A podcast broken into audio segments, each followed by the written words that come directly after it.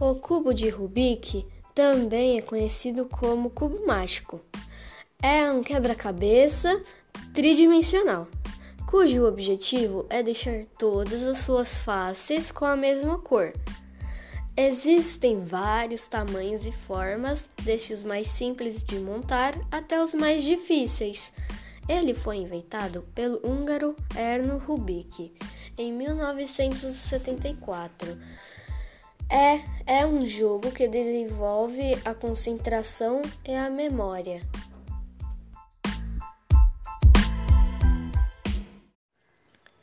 Eu conheci o cubo mágico há um ano atrás. Fiquei muito curioso e me senti desafiado a montar. O começo é bem difícil. Você pensa em desistir várias vezes, mas eu insisti e consegui montar.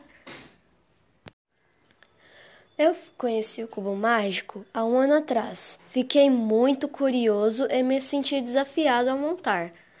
O começo é bem difícil. Você pensa em desistir várias vezes, mas eu insisti e consegui montar.